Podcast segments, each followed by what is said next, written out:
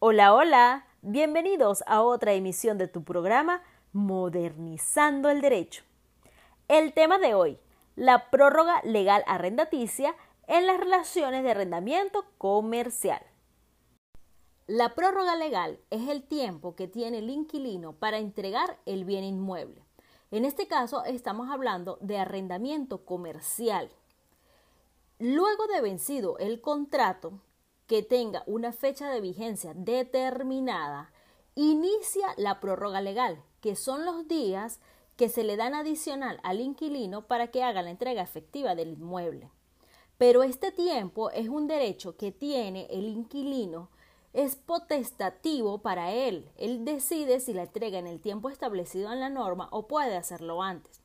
Mientras que para el propietario es de obligatorio cumplimiento. Es decir, el propietario se supedita a la decisión que tome el inquilino con respecto a la entrega del inmueble. La prórroga legal se aplica es para aquellos casos en los cuales ya el contrato ha tenido vencimiento. Si el propietario del inmueble tiene alguna causal establecida en la norma para solicitar el desalojo de dicho bien, perfectamente puede hacerlo. Esto mientras se levanta el decreto, en el caso de Venezuela, de prohibición de desalojos forzosos. ¿Cuánto tiempo tiene el inquilino para entregar el inmueble? Hasta un año tiene seis meses. Más de un año y menos de cinco años, un año para la entrega. Más de cinco años y menos de diez años son dos años para la entrega. Y más de diez años de vigencia de la relación de arrendamiento, el inquilino tiene un tiempo de tres años para la entrega del inmueble.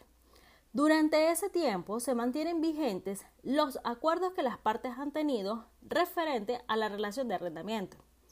Pero también durante este tiempo de prórroga legal, las partes pueden establecer el nuevo valor de canon, que puede de igual manera aumentar anualmente mientras se hace la entrega del inmueble. En caso que las partes no logren ponerse de acuerdo, el inquilino perfectamente puede solicitar la intervención del Estado para hacer la regulación del canon de arrendamiento. Recordemos, esto aplica es para los casos en los cuales ya hay vencimiento de la vigencia del contrato de arrendamiento y las partes desean no renovar dicho contrato. Es recomendable para el propietario del inmueble que se asesore correctamente y cumpla los protocolos establecidos para el inicio del cómputo de la prórroga legal, pues en ocasiones cuando esto no se cumple, el inquilino está considerando este tiempo como una renovación de contrato de arrendamiento y para el propietario lo toma como prórroga legal. Pero desde el punto de vista legal, siempre es recomendable cumplir con ciertas formalidades para que en el momento de la entrega ambas partes estén claras cuándo hay renovación de contrato y en qué momento se encuentran en tiempo de prórroga legal.